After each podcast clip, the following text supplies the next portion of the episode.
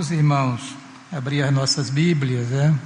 Em João capítulo 15, versículo 13 ao versículo de número 16, para fazermos uma reflexão sobre um assunto que eu considero extremamente precioso, né? é justamente a amizade que Deus nos tem através de Jesus Cristo. Diz assim a palavra do Senhor, né? João capítulo 15, 3 a 16. Ninguém tem maior amor do que este, e dá alguém a sua vida pelos seus amigos. Vós sereis meus amigos, fizerdes o que eu vos mando. Já não vos chamarei servo, porque o servo não sabe o que faz o seu senhor, mas tenho chamado amigos, porque tudo quanto ouvi de meu Pai vos tenho feito conhecer. Não me escolheste vós a mim, mas eu vos escolhi a vós e vos nomeei para que vades e desfrute o vosso fruto permaneça, a fim de que tudo quanto em meu nome pedidos ao Pai, Ele vos conceda. Amém? Fique os seus olhos e vamos agora pedir que Deus graciosamente ministre a nossas almas, já que o pregador, nem eu, nem ninguém, tem este poder de falar ao seu coração, à sua alma. Nós falamos nos seus ouvidos, daí para frente é obra exclusiva da graça de Deus. É por isso que os crentes devem aprender a orar pelos cultos da igreja, para que Deus abençoe em todas as suas partes construtivas e graciosamente Ele ministre ao coração dos que estão presentes e aqueles que agora estão nas redes sociais. Feche os olhos. Pai querido, nós queremos te agradecer pela bênção de sermos teus filhos, sermos teus amigos também. Queremos te agradecer por estarmos juntos nesta manhã em tua casa para celebrar o Senhor, a glória, a honra e os louvores que lhes são, lhes são é, previstos, determinados em tua palavra. Queremos pedir a tua bênção para este momento do culto, que o Senhor seja gracioso, misericordioso para conosco e ministre nossas almas que tanto carecem de ti. Tenha piedade de nós, nos abençoe.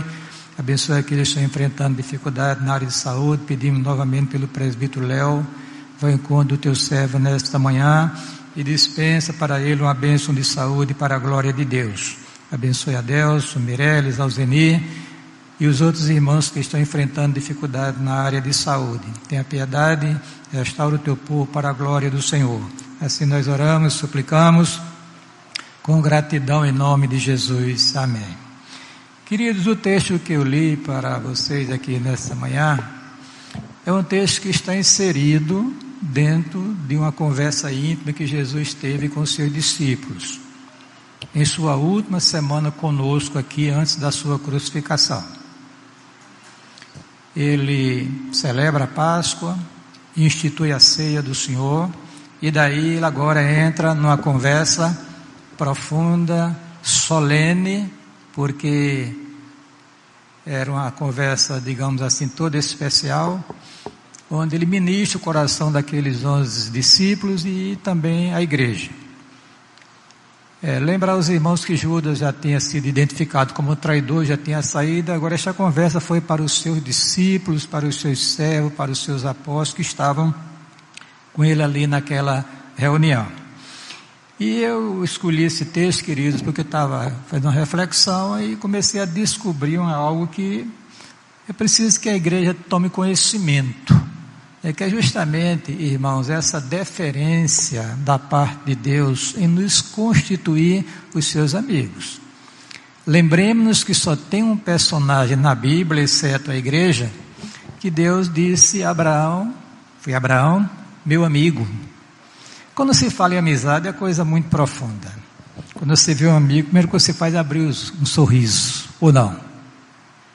Não é verdade? pessoa que você gosta, que você sabe que é seu amigo, que não há falsidade no relacionamento, que não há nuvem né, que impeça aquela comunhão, você se alegra, abraça seu amigo e assim por diante. É muito bom ter amigos, glória a Deus por isso, e eu tenho também. Bendito seja Deus por isso. É? Interessante que o texto sagrado diz que tem amigos que são que é mais achegado do que os próprios irmãos naturais. Este amigo, todos sabem, os cristãos sabem que é o nosso Senhor Salvador. Então nós vamos, irmãos, olhar um pouquinho. Quando você fala em amizade, é bom observar a questão também da inimizade. É, se você observar a Bíblia com cuidado, com atenção, você sabe que quando Adão e Eva pecaram lá no Éden, eles caíram e eles, quando caíram, arrastaram consigo toda a sua descendência. Por quê? Porque o texto sagrado diz que todos pecaram em Adão. Por um homem entrou o pecado do mundo, pelo pecado a morte, a morte passou a todos os homens, porque todos pecaram. Quando é que todos pecaram? Em Adão. Então, quando o homem peca, ele torna-se gratuitamente inimigo de Deus. As criancinhas, quando nascem, já nascem com esta inimizade latente dentro dos coração delas. É a realidade que a palavra de Deus nos apregou. Inimigos de Deus, afastados de Deus. O texto diz o seguinte, lá em Romanos 3, 23, todos pecaram e destituídos estão da glória de Deus. Todos, sem exceção. Aí veja o que diz ainda a Bíblia sobre essa questão. Diz assim: que naquele tempo, que antes da conversão, estáveis sem Cristo, separados da comunidade de Israel e estranhos aos concertos da promessa, não tendo esperança e sem Deus o mundo. Esse é o estado da humanidade em geral, à exceção da igreja inimigos de Deus, mortos em delitos e pecados. Mas a grande mensagem que a Bíblia apresenta, queridos, é que Deus graciosamente resolveu desfazer esta inimizade, para que o homem voltasse a ter comunhão consigo, voltasse aquela amizade que foi instituída quando da criação do ser humano, onde Deus chegava no jardim, passeava no jardim, o homem e a mulher tinham comunhão com ele. Mas agora foi estragada aquela relação. Mas, lá na frente, Cristo, graças ao seu sacrifício expiatório, reconecta-nos reconecta com Deus Quer dizer, restabelece a amizade perdida no Éden. Veja, irmãos, que deferência de Deus para com nós miseráveis pecadores. Nós que demos as costas a Deus, nós que nos tornamos seus inimigos, nós que vivemos no pecado, Deus graciosamente, através de Cristo, Cristo morre, paga o preço dos nossos pecados e nos dá a oportunidade, o privilégio de aceitá-lo, crer nele, aceitá-lo, e aí esta relação é restabelecida, e agora nós somos declarados pela Bíblia amigos de, de Deus. Amém? É isso que o texto fala, e eu vou agora adentrar um pouquinho nele, falando sobre as implicações que esta, esta relação é, tem para comigo, para com você, para com a igreja, para o povo de Deus em geral.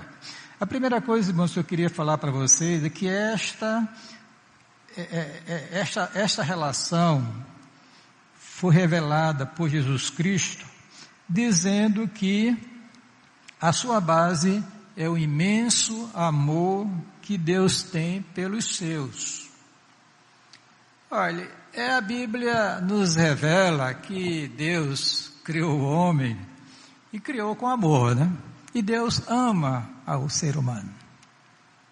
Apesar dele ter pecado, dado as costas para Deus, viver na impiedade, na maldade, no entanto, as perspectivas que Deus nos oferece são extraordinárias, porque Ele abre a porta da graça e nos dá essa possibilidade de nós nos reconectarmos com Ele, que nós é, nos ajustarmos com Ele, através de Jesus Cristo. Então, irmãos, isso está baseado no amor de Deus. A Bíblia, esse Deus que é revelado na Bíblia Sagrada, é um ser pessoal. Deus que ama. Amém? Porque é, é, três coisas caracterizam a personalidade: inteligência, vontade e sentimentos.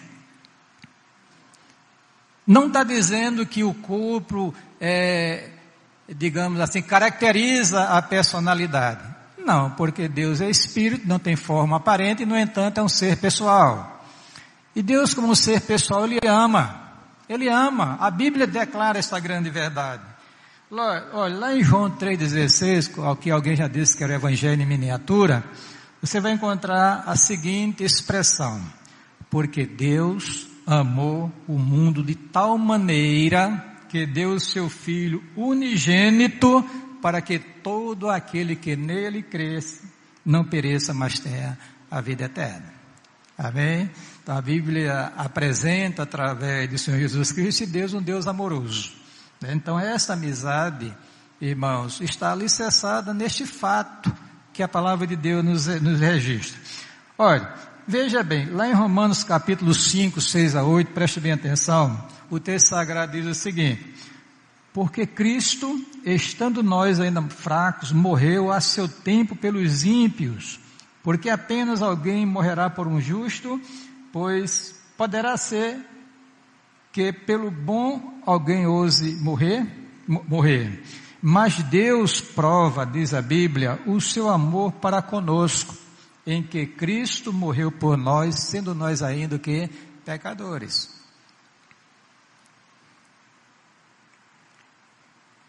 Cristo morreu por nós. Essa é expressão que nós iremos daqui a pouco celebrar a ceia do Senhor, trazê-la à memória da igreja, não é? ela é uma expressão muito linda, muito bonita e muito importante para a vida da igreja.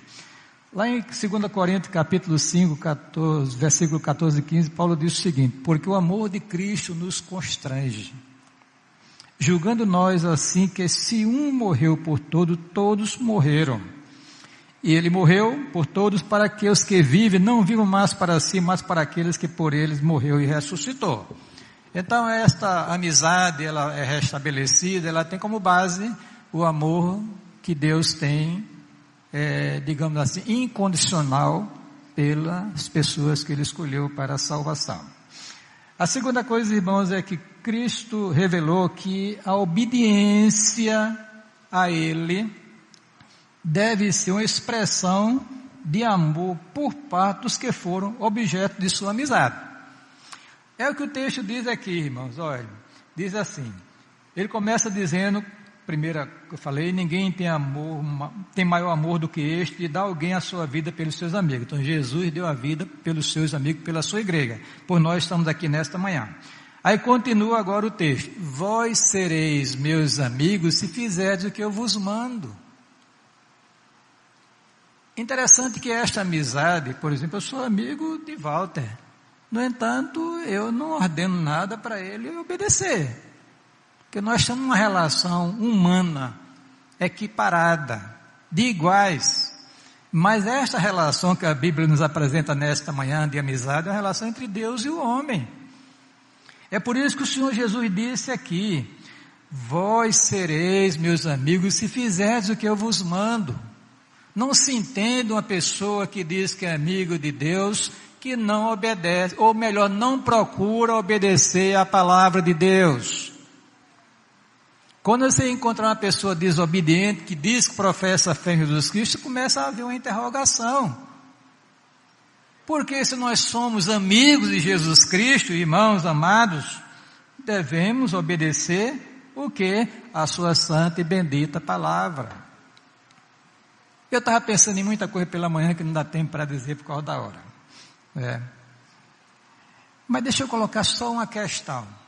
Por exemplo, esse grande amigo que deu a sua vida por nós, nos fez graciosamente seus amigos, estabelecendo esta relação especial que Deus tem para conosco.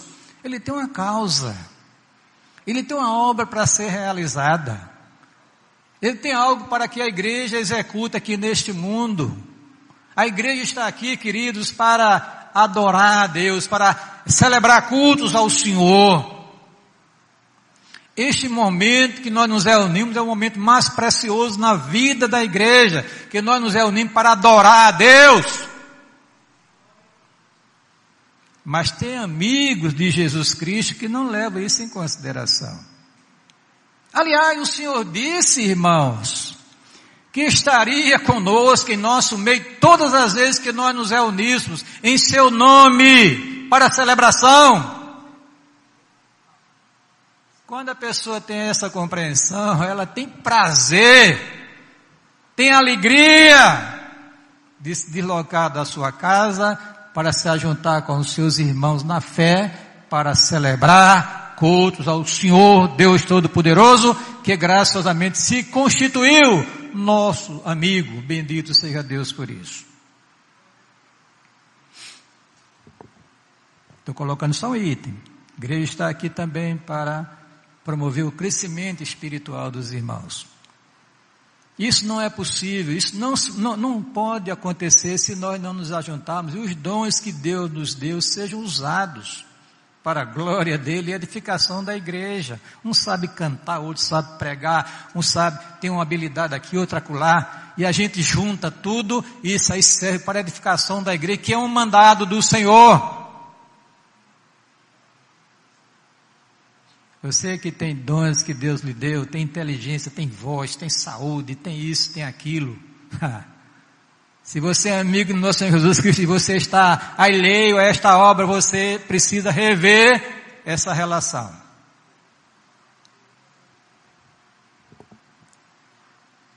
Proclamação do Evangelho. Outra atividade da igreja. A igreja está aqui para proclamar as virtudes de quem? Do pastor, do pregador, do conjunto, do ministério? Não! Está aqui para proclamar as virtudes de quem? De Jesus Cristo, nosso amigo, bendito seja Deus por isso. Outra coisa que a igreja está aqui para fazer é ajudar os santos necessitados, fazer o bem, a, atividade social para a glória de Deus. Mas tudo isso vai chegar num ponto, precisa de recurso. Estou aqui para falar dinheiro, raramente eu falo dinheiro aqui na igreja. Mas não se entende um amigo de Jesus Cristo que diz que o ama, que está envolvido com a sua causa, que esquece que o trabalho do senhor precisa de manutenção, retém o dízimo, retém as contribuições, Deus dá graça, dá recursos abundantes e a gente se omite, se nega, se nega de entregar a Deus o que é de Deus. Isso é uma questão muito séria, porque se eu sou amigo de uma pessoa, tem que me envolver com aquela causa, com aquilo que, aquelas ideias que ele tem também. E se você diz que é amigo de Jesus, você tem essa responsabilidade diante de Deus de se envolver nesta obra que é dele, não é minha. Eu sou um mero servo. Quero dinheiro de ninguém não, irmãos. Estou aqui para isso não. Estou aqui para servir ao meu Deus, ao meu amigo, ao meu Senhor. E faço isso independente de recurso, porque isso é ministério, é graça de Deus. Muito bem. Então, obediência, irmão. Viver uma vida de santidade, uma vida correta, uma vida que glorifica este amigo, esse nosso Deus crente tem que andar direito, fazer o possível, pedir graça. Eu sei que a gente tem algumas coisas que nos, é, é, que, ah, nos impedem, que nos arrastam numa direção diferente, porque a, a nossa natureza ela ainda é inclinada ao pecado. Mas a palavra do Senhor diz: onde abundou o pecado, superabundou a graça de Deus. Esta graça que mantém a igreja santificada para a glória de Deus. E quanto mais você investe na vida devocional, mais essa graça se abunda, é abundante em sua vida. E você vai passando ileso pela vida sem estar envolvido em pecado, em coisa que desagrada o nosso amigo, que o entristece. Porque como Deus, irmãos, ele se alegra e também ele se entristece com o seu povo. É por isso que Paulo fala aquela famosa recomendação, não entristeçais o Espírito de Deus no qual está selado para o dia da redenção. Olha, irmão, quando a gente tem consciência desta verdade que Jesus falou, vós sereis, meus amigos, fizeres que os manda. Há um texto aqui muito interessante que o salmista diz, deleito-me em fazer a tua vontade, Deus meu. Está vendo? Sim, a tua lei está dentro do meu coração. Você tem prazer de fazer a vontade de seu amigo? Precisamos, irmãos. Vós sereis meus amigos se fizerdes o que eu vos mando. Aí está a marca desta amizade na sua vida, na minha vida, na nossa vida. É obediência aos mandamentos do Senhor. Procurar, pelo menos, obedecer. Lhe pedir graça abundante ao Senhor. Porque nós não somos nenhuma criança, nós sabemos, irmãos, que a carne milita contra o espírito e o espírito contra a carne. Há, uma, há um conflito espiritual na vida de todo cristão genuíno. Mas a palavra de Deus nos diz que, graças a Deus, que nos dá a vitória, por quem? Por nosso Senhor Jesus Cristo, nosso amigo verdadeiro. Terceira coisa, irmão. Olha, o Senhor Jesus revelou que o aprofundamento do conhecimento de Deus é uma consequência natural dessa amizade. Já não os chamarei servos, porque o servo não sabe o que faz o seu senhor mas temos chamados amigos, porque tudo quanto ouvi do meu Pai vos tenho feito conhecer. Olha que perspectiva se oferece para nós aqui nesta manhã, para você que está nos ouvindo aí nas redes sociais. É crescer no conhecimento de Deus. Amém? Quando nós conhecemos mais a Deus, nós nos humilhamos mais diante de Deus. Foi isso que é a experiência de Jó. Eu era um servo de Deus, um homem íntegro, um bom pai, um bom marido, um bom profissional, tinha bens, daqui a pouco Jó perde tudo, tudo, tudo. E começa uma luta tremenda, porque os amigos diziam que era pecado, ele dizia que não era. Aí, o livro de Jó é assim. Acusavam, ele se defendeu.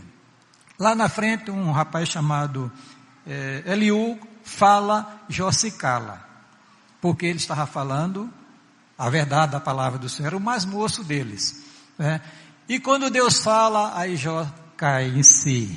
Aí ele diz lá na frente: Eu te conhecia somente de ouvir falar, mas agora os meus olhos te veem, por isso me abomino no pó e na cinza.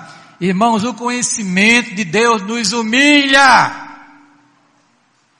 que você vai, não é encher a cabeça de teologia, conhecimento teórico, é um conhecimento experimental, que vem também através do conhecimento teórico, evidentemente. Já que a fé vem pelo ouvir, ouvir através da palavra de Deus. Você lê a palavra, você vai crescendo no conhecimento de Deus, você vai melhorando a sua vida espiritual, querido a sua fé vai crescendo e você vai de vitória em vitória para a glória de Deus.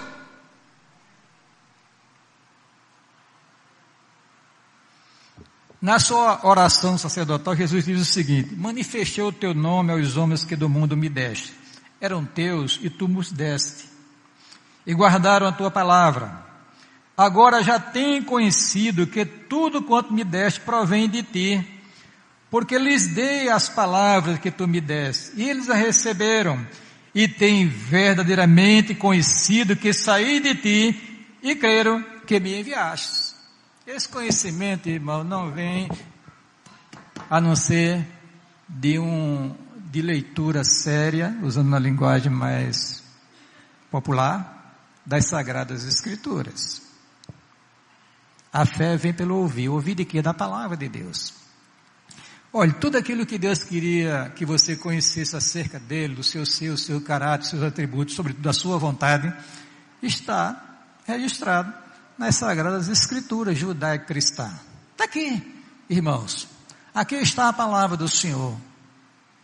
E quantos crentes que passam pela vida não se dignam até de abrir a Bíblia um pouquinho para ouvir, para conhecer mais a Deus. Esta amizade nos leva a esse desafio de nós procurarmos crescer no conhecimento de Deus. Quando Pedro termina a sua segunda carta, quando ele começa a desenvolver aqueles assuntos né, escatológicos, aí ele termina dizendo o seguinte: Antes crescei, crescei na graça e conhecimento de nosso Senhor e Salvador Jesus Cristo. Tá vendo? Então esta amizade, né, leva né, a essa possibilidade de você querer conhecer mais os seus amigos, o seu amigo.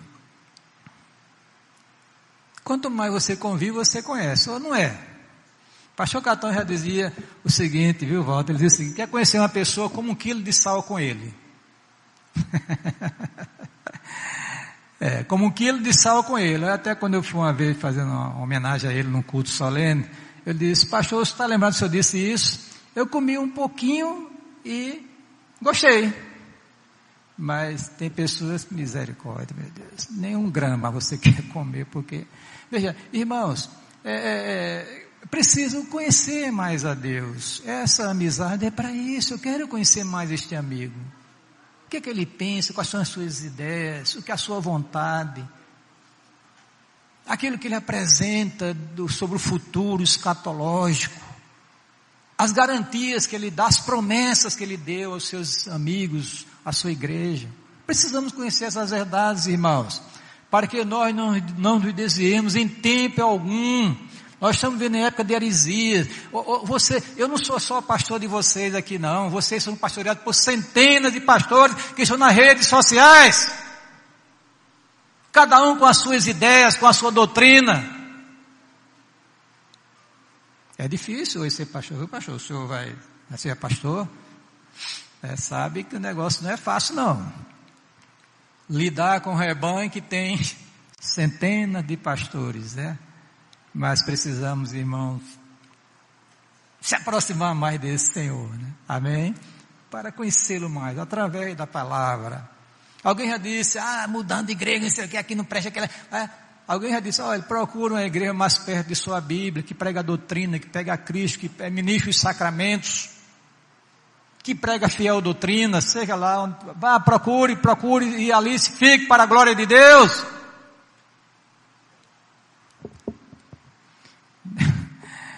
É, um tempo atrás, eu conversando com a irmã, ela dizia, pastor, eu estou na fé de Abraão. Eu digo, que fé é essa, minha irmã? A fé de Abraão. Sabe qual era? peregrinando de igreja em igreja. De que fé é essa, irmã? Como é que a senhora aprendeu isso? Não tem nada a ver com a fé de Abraão. Aqui dizendo pulando de galho em galho.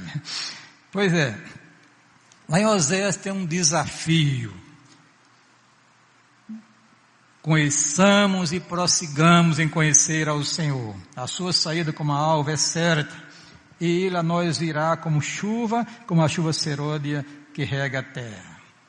Aí Pedro diz assim, desejai afetuosamente com meninos novamente nascidos genuíno leite, não falsificado, para que por eles vá o quê? Crescendo para a glória de Deus. Um crente maduro é uma bênção do céu. Não dá trabalho à igreja. Tra aliás, trabalha para a igreja. Não dá trabalho. Quando o crente começa a dar trabalho é porque ele não está crescendo no conhecimento de Deus. Quarta coisa. O Senhor revelou, irmãos, que esses seus amigos, né, eles foram uma escolha soberana do Pai Celestial. Amém? São pessoas selecionadas por Deus. Pessoas que Deus graciosamente na eternidade resolveu escolher para ser amigo do seu filho Jesus Cristo, amigo dele. É o que está escrito aqui. Não foste vós que me escolhestes. Mas eu, o que? Vos escolhi a vós. Olha, você que tem a fé em Jesus Cristo, acredita nele, crê nele, isso é algo que, irmãos, resultado de uma escolha feita por Deus na eternidade, independente de atos previstos. Ele resolveu escolher, acabou. Eu calo e adoro. Amém? E me sinto feliz por saber que Deus me escolheu para ser seu amigo. É o que está escrito aqui na palavra. E não fui eu, não foi você que optou por Cristo. Foi Cristo que graciosamente se revelou a você. Ou melhor, o texto diz que Jesus na oração ele disse, aquele que tu nos deste, quer dizer, desse, quer dizer, Deus escolheu e deu a Jesus Cristo para ser os seus amigos. Crescem nele e o aceitassem como amigo, como Salvador e Senhor.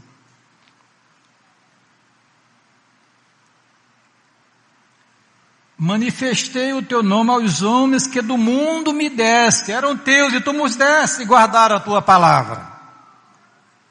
Aí Paulo diz, como também nos elegeu nele antes da fundação do mundo, para que fôssemos santos e apreensivos diante dele em amor. Efésios 1, 5, 6.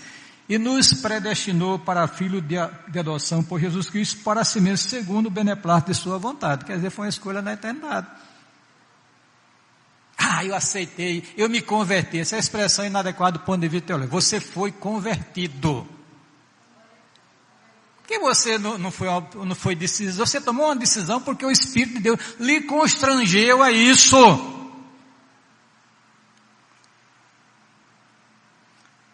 Disse Paulo ainda, só que escrevendo aos Romanos. E sabemos que todas as coisas contribuem juntamente para o bem daqueles que amam a Deus, daqueles que são chamados segundo o seu propósito, chamados segundo o seu propósito. Porque os que dantes conheceu, também os predestinou para serem conformes à imagem de seu filho, a fim de que ele seja o primogênito entre muitos irmãos. E aos que predestinou, a estes também chamou, e aos que chamou, a estes também justificou, e aos que justificou, a estes também glorificou. Então são essas bênçãos maravilhosas que Deus nos deu através de Jesus Cristo. Então sinta-se nesta manhã abençoado por Deus. Porque foi Ele que escolheu você para ser amigo dele. Isso é um privilégio, irmão, extraordinário. Revestivos, pois, como eleitos de Deus santo e amados, de enfrente, misericórdia, benignidade, humildade, mansidão e longanimidade, escreveu Paulo à igreja de Colossos. Terminando.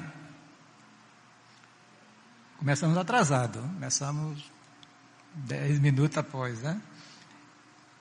O início do culto. O Senhor revelou, irmãos, que a produção de frutos, preste atenção isso aqui, é uma condição estabelecida por Deus para recebermos as suas bênçãos. Não é de qualquer jeito, não. Está escrito aqui, olha. É, para que vades e deis o quê? Frutos. Você foi chamado, foi escolhido por Deus para produzir fruto para a glória de Deus. Fruto bons. Aí continua aqui o texto. E o vosso fruto o quê? Permaneça, seja de qualidade. Aí continua o texto a fim de que, essa expressão aqui é crucial, de que tudo quanto pedides ao meu Pai, Ele vos conceda. Quer dizer, você produz frutos e agora Deus, graciosamente, pelo texto, abre as portas do céu para você. Isso não quer dizer que o crente vai ser missionário, vai ser cabeça e não pé, vai ser senhor e não ser. Não tem nada a ver com isso. Está dizendo o seguinte, que os céus estão abertos para uma pessoa que anda em obediência à palavra de Deus. Pronto. Tudo que pedides, né? Deixa eu ver aqui. Ele, em meu nome, ele vou lhe conceder. Esse tudo é um tudo que eu chamo relativo, porque está condicionado à vontade de Deus. É? Você chegar ali em Tambaú, Senhor, ordeno que o mar se abra, porque eu quero chegar na África a pé. Deus não vai fazer isso. Não tem necessidade. Poder ele tem, mas não tem necessidade. Então Deus não, não tem nenhum interesse de estar se mostrando a ninguém que pode. Ele age quando há necessidade. Glória a Deus por isso. Sempre foi assim. Então, irmão, preste atenção. Então, quando nós produzimos frutos para a glória de Deus, conforme o nosso amigo aqui nos orienta, então a gente tem a possibilidade de as nossas orações ser ouvidas por Deus. Ouvidas por Deus. Presta atenção nesse texto aqui. se eu atender a iniquidade no meu coração, o Senhor não me ouvirá. Salmo 66, versículo 18. Então você produz fruto, anda direitinho com o seu amigo, então você pede as coisas e ele vai abrindo as portas, louvado seja Deus por isso. Amém? Ele vai agindo. É, ninguém pense que a pessoa, a não ser que haja um arrependimento, a pessoa se quebranta e peça misericórdia de Deus. Mas na vida cristã, a pessoa está em erro e não, tem, não quer se consertar. Clamar, a oração dele não, não, não sobe nem na, na, na comida da casa dele. Porque o Senhor Deus é um só escudo, o Senhor dará graça e glória, não negará bem algum aos que andam na retidão. E deixa eu fechar essa, esse assunto aqui usando a palavra pesadíssima. Provérbio 28, 9. Os que, o, que, os, o que desvia os seus ouvidos de ouvir a lei, até a sua oração será abominável. Misericórdia. Quer ser ouvido por Deus? Produza fruto e um fruto que permaneça. Amém? Então, queridos, é, foi isso que Deus colocou no meu coração para compartilhar com vocês nesta manhã, sobre esta amizade de Deus para conosco e as suas implicações na vida da igreja. Para que a gente possa usufruir desta amizade, aprofundar nela, sabendo que Ele é o nosso amigo mais achegado que irmão, amigo verdadeiro. Todas as vezes que eu humilho, me, me humilho diante de Deus, Ele não nega a assistência para a minha vida. Não nega. O coração do Senhor, nosso amigo, é tão amoroso que ele não consegue, irmãos, ele não consegue ficar fechado para uma alma que o busca com sinceridade de coração. Clama a mim, responder-te-ei. Anunciar-te-ei coisas grandes e firmes que não sabes. Os céus se, estão abertos para a vida dos amigos de Jesus Cristo, que são os filhos de Deus para a adoção de Jesus Cristo. Agora vamos andar direitinho. Existe condição aqui. Ele nos escolheu graciosamente, amém? Ele se identificou como nosso amigo, nos deu ordem, disse que isso foi projetado na eternidade, foi alcançado no tempo, mas disse também que devemos produzir frutos para a glória de, de Deus. Lá no capítulo 15 de São João, deixa eu ler só um pedacinho para terminar aqui, volto, para você celebrar assim. Eu sou a videira verdadeira e meu pai, disse Jesus, é o lavrador. Toda vara em mim que não produz fruto, que não dá fruto, atira. Atira. É, estando em Cristo, amigo dele, não produzir fruto,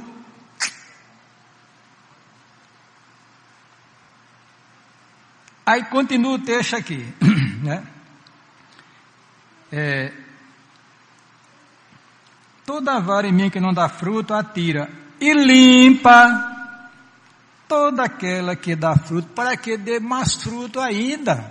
Oh, que coisa linda, né? Aí ele disse né, que é, eu sou a videira verdadeira, vós as varas que está em mim e eu nele. Esse dá muito fruto, porque sem mim nada podeis fazer. Então, meu irmão, está diante de nós aí essa possibilidade, perspectiva extraordinária de a gente produzir fruto para a glória de Deus e o amigo nosso ficar satisfeito, as portas do céu se abrem e é uma bênção na vida da igreja. Para a glória de, de Deus. Amém.